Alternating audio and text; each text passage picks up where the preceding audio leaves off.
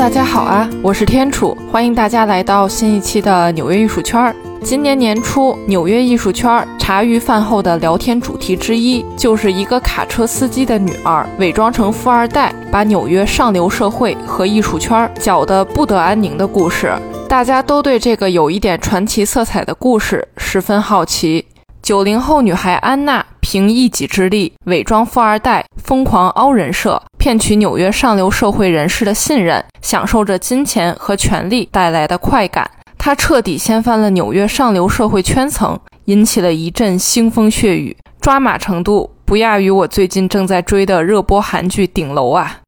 发生在安娜身上以及周围的故事，狗血到什么程度呢？流媒体大佬网飞 Netflix 与电视制片大佬毫不犹豫，直接签下了合同，并给了安娜一大笔费用，买断了版权。网飞要将这个故事改编成电视剧。今天的纽约艺术圈就给你讲讲这个奇葩的故事。二零一七年二月的某一天，一位名为安娜·德尔威的九零后富二代妹子，爽快地给了纽约 SOHO 地区某家酒店前台妹子一百美元，只为了咨询一下附近哪里有好吃的餐厅。并且安娜告诉前台妹子，自己订了四百美元一晚的客房，并且会在这里住上一个月。四百美元一间客房，这是什么概念？在纽约哈，基本上除了四季酒店，其他高档以及中档酒店你都能订到。那前台妹子呢，也是十分惊讶。毕竟，一般只有明星或者名人才会一下子住一个多月的时间。那在之后的一个多月时间里，安娜有事儿没事儿就来找妹子问问问题，每次呢都是很大方的给一百美元的小费。在纽约，对于普普通通的服务行业打工人来说，这一百美元小费都快能赶上一天的工资了。慢慢的，出手阔绰的安娜。让安娜这个名字在纽约市许多酒店和高档服务行业的服务员啊、保安、门童、酒保、司机等等之间传开了，大家都知道了这个年轻的、出手十分阔绰的姑娘。到后来。只要安娜拉着行李进酒店，服务人员们都会争先恐后的帮她拿东西。然而，安娜·德尔威的姓氏其实并不是德尔威，她的真名叫安娜·索罗金。她也并不是什么富二代。一九九一年，她出生于俄罗斯一个普通到不能再普通的家庭中，父亲呢是卡车司机，母亲是家庭主妇。十六岁那年，安娜举家搬到了德国科隆附近，并且安娜入学了当地的学校。操着一口俄罗斯口音的安娜，在学校呢可谓是十分的不起眼。但正是这样一个看起来没有野心、猫在角落里的姑娘，内心深处却对金钱和权贵有着无限的渴望。高中毕业后，喜欢时尚的安娜前往英国最顶尖的艺术与设计学院之一的伦敦中央圣马丁学院念书。家人疼爱孩子，也全力支持她追寻自己的梦想。但读书读了一半。安娜选择了退学，之后回到德国。安娜呢，在柏林的一家公关公司实习，随后又辗转去了巴黎，拿到了法国时尚杂志《Purple》的实习机会。《Purple》呢，在全世界的时装界、传媒界、艺术界和文化界都拥有很大的名气和影响力。讲到这儿，就不难看出了，其实安娜特别有自己的主见和想法，并且真的特别敢闯。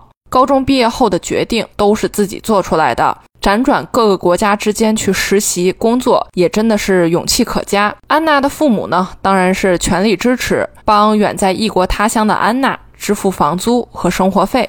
其实也不难想象，在杂志社实习期间，基本上你就可以脑补出穿普拉达的女魔头中的片段了。第一手的时尚资讯、高定时装、模特、时尚主编，这些都让安娜大开眼界，开始接触到了上流社会。从这一刻起，安娜开始苦心经营自己的人设。借着工作的机会，安娜有机会和行业大佬、时尚主编、明星、艺术家们交流和合影。她就把这些无论是探访的照片还是合影，通通发布到自己的社交媒体上，然后艾特对方，添加标签。等等一系列操作，但是他并没有特意的去强调自己实习生的身份，而是摇身一变，声称自己是德国贵族家庭的女继承人。贵族家庭出来的孩子学习艺术，进入时尚杂志社实习，这一切都显得那么的顺理成章。二零一三年，借着杂志社出差前往纽约参加纽约时装周的机会，安娜半工作半玩儿。她呢，被纽约的奢华深深地吸引了，精品酒店、高档美食、逛不完的奢侈品商店。这个爱慕虚荣的女孩被纽约这座充斥着金钱的城市洗了脑，当即就决定留了下来。那安娜这个不知道哪里冒出来的丫头，纽约上流社会名媛圈的人会排斥她吗？其实并不会。纽约除了本土名媛之外呢，作为世界大都市，当然也是汇集了来自世界各地的名流。人们可能只认金钱和人脉。那铺垫了这么多，你肯定要问了，这跟纽约艺术圈有啥关系呢？虽说这期节目不是单纯的讲艺术家，或者是直接跟艺术相关的故事，但上流社会和艺术圈总是密不可分的，并且安娜混迹在上流社会中。他给自己打造的人设是一位热爱收藏艺术品的德国百万富翁的孩子。安娜继承了许多遗产，并且表示打算在纽约市建立一个私人美术馆和艺术俱乐部。大概来说呢，俱乐部就是一个充满活力的视觉艺术中心，纽约算是总部。他还要在洛杉矶、伦敦、香港和迪拜设有办事处。还记得咱们在开头说的那个酒店的前台妹子吗？安娜没事儿就去找她聊天，慢慢的，安娜和妹子也成了好朋友。安娜还表示，之后如果开了办事处，就请前台妹子帮她工作打理事务。安娜经常会在酒店前台晃悠，跟前台妹子唠家常。等妹子交班休息的时候，还带她去做美甲、做 SPA。有没有一种我的闺蜜是富婆的即视感？当然，上述我们讲到的大部分故事也都是前台妹子之后透露给媒体的。前台妹子其实是一个抱有拍摄电影梦想的人。妹子的男票一直想不明白，安娜这个有钱人家的大小姐为啥一直缠着自己的女朋友呢？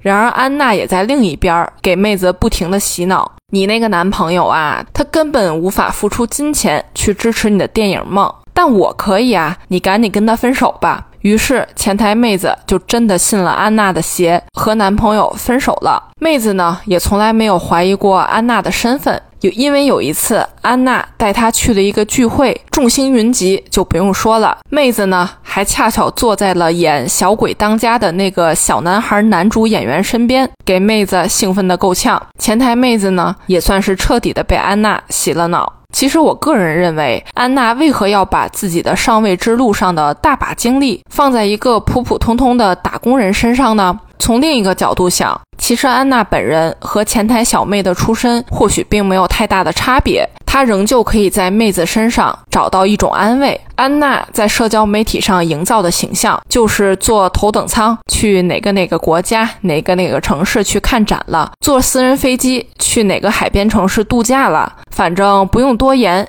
有照片、有定位和简单的一句话描述，来自欧洲的白富美人设就立住了，并且给公众传达出一种感觉：这个白富美真的很热爱艺术呢，总是冲在艺术最前沿，和艺术家们的关系呢也都很好。爱了爱了，关注起来。咱们刚才提到混迹上流社会必备的两个要素：人脉和金钱。人脉呢，这个相对好搞。安娜特别善于交际，她呢也绝不放过任何一个派对。每个派对上，她都会用这种方法去认识别人啊。我也认识 A 呀，他是我很好的朋友，我们昨天才一起吃过饭呢。哦，艺术家 B，我是在欧洲的某个艺术活动上认识他的，他的作品真的很出色呢。用这种社交套路，还愁没有人脉吗？不过，你以为安娜的野心就只有这么一点点吗？他的野心很大，大家忍一下，继续听我说。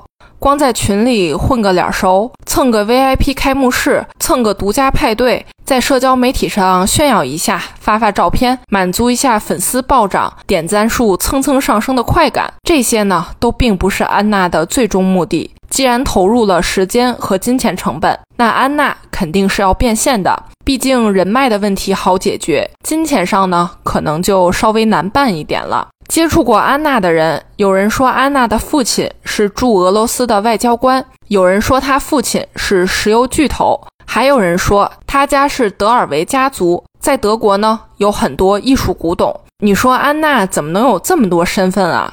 说白了，这也是安娜在见人下菜碟儿。自己的身份呢，也是十分的百变，但她总是在强调自己在德国有一份六千万欧元的信托基金，但这笔信托基金在海外，而且要等到他二十六岁的时候才能继承。不过，毕竟拿着父母的信托基金和遗产满世界飞的有钱人家的孩子真的太多了，所以呢，也并没有人怀疑安娜的身份。在德国时尚杂志社实习，在伦敦念过书，说着流利的英语、德语和俄语，性格比较低调，穿着有品位，人脉多多的。安娜给别人留下的印象真的是很厉害。哪里来的并不重要，大家一起吃好喝好玩好。这才是最重要的。就比如说吧，我找我的好朋友去借一百块钱，好朋友呢肯定会毫不犹豫的直接打给我。没准过两天借我钱的人呢，也就会就此忘了一百块钱这么回事儿。安娜找她的有钱朋友们借钱呢，那肯定就不止一百块这么简单了，肯定是大笔数额。安娜呢，就用这些钱进行消费，买奢侈品，进出高档酒店，坐头等舱，买艺术品。有钱的好朋友们呢，也都很无所谓。再不济，如果安娜被催债，那就再找另一个朋友借钱，拆了东墙补西墙呗，反正不会有人怀疑。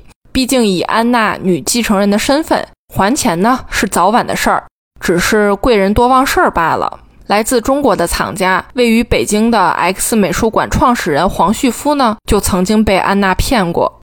二零一五年，在一次晚宴上，安娜认识了黄旭夫。在听说黄旭夫要去威尼斯双年展时，安娜就询问能不能跟他一起去，但他呢，却以自己手头只有现金为由，让黄旭夫帮忙订酒店、订机票，并表示之后呢，肯定会还钱。黄旭夫也没有多想，愉快地支付了所有费用，大概是两三千美元的样子。过了一段时间之后呢，黄旭夫本人也忘记了这笔欠账。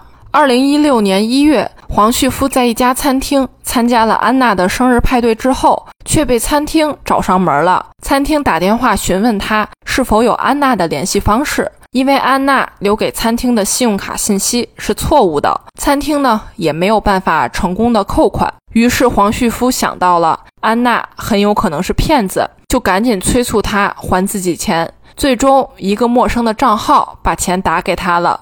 仔细想想，嗨，这估计又是拆了东墙补西墙的操作吧。类似的戏码还上演过很多次。安娜也曾经忽悠另一位朋友前往摩洛哥游玩，在朋友的报销下，那趟行程花了六点二万美元。安娜呢，一分钱都没出。在大家都使用信用卡以及电子支付，而不是板砖大哥大和成捆钞票出行的年代，我只有现金这句话确实有点奇怪了。但这也是安娜最常使用的手段。每次和朋友一起出去玩，要支付款项的时候，安娜总是让朋友垫付，并且大部分款项安娜都不会归还。神奇的是，被欠钱的人呢，也很少催他还钱，因为在他们眼中，对于一个有钱的遗产继承人来说，这些小钱都不是事儿，肯定也是记不清了。等他想起来的时候呢，自然就会还钱了。光靠朋友吃饭还不够，他还伪造自己继承人的文件，去银行拿了十万美元的贷款额度。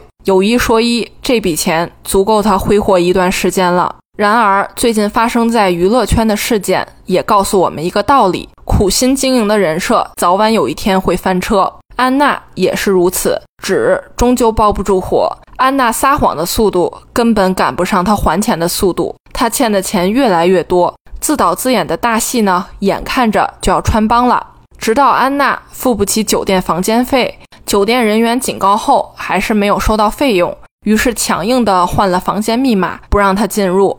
不过安娜呢，还是厚着脸皮，强硬的斥责酒店工作人员的做法。可能谎话说多了，自己都信了自己的邪，辗转于各个酒店之间。最终，二零一七年，安娜因为在各个酒店吃霸王餐逃房间费，最终遭到了逮捕。媒体报道之后呢，这个消息在纽约上流社会和艺术圈炸开了锅。大家一合计，一通气儿，得，咱都被安娜给忽悠了，被骗钱、骗作品的，被骗感情、骗劳动力的，反正被骗的人呢，可是真不少。二零一九年，经过调查和最终裁决，安娜身负八项罪名。包括二级大盗罪、盗窃未遂罪和偷取服务罪，被判四到十二年有期徒刑，罚款二点四万美元，赔偿十九点九万美元。同年，安娜被捕，关进了纽约赖克斯岛监狱，不得保释。不过，在这个岛上呢，依然可以远眺到繁华的曼哈顿风景。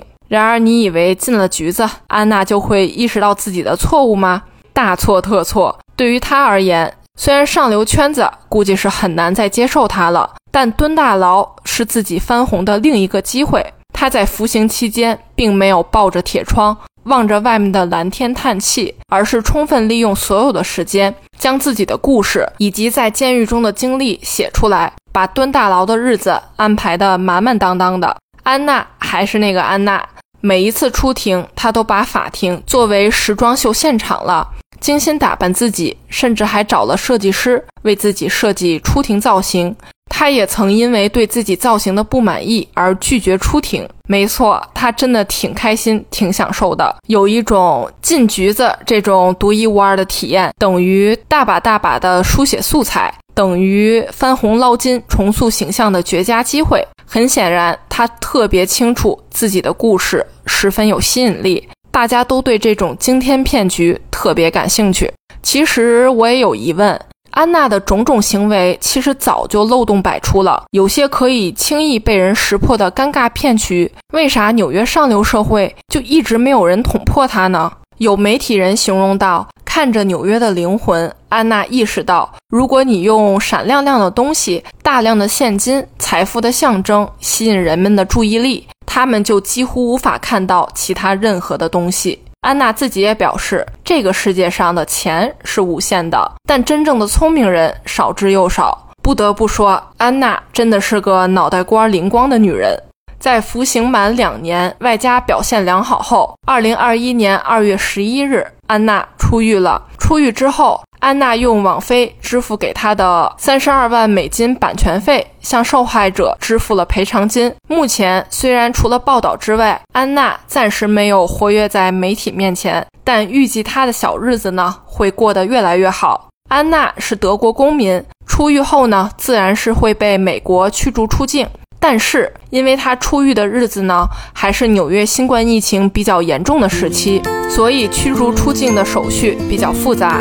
可想而知，安娜现在说不准在纽约的某个监狱中继续写书，一边追着网飞电视剧的拍摄进度，一边坐等出版社上门商讨出书细节，甚至还有扮演她的演员为了更好的诠释角色前来探监聊天。这日子真的是美哉呀！好啦，这一期的纽约艺术圈就是这样啦。我爱纽约这座城市。它满足了我对艺术的所有幻想，希望你也会和我一样爱上它。这里是纽约艺术圈，我是天楚，我在纽约。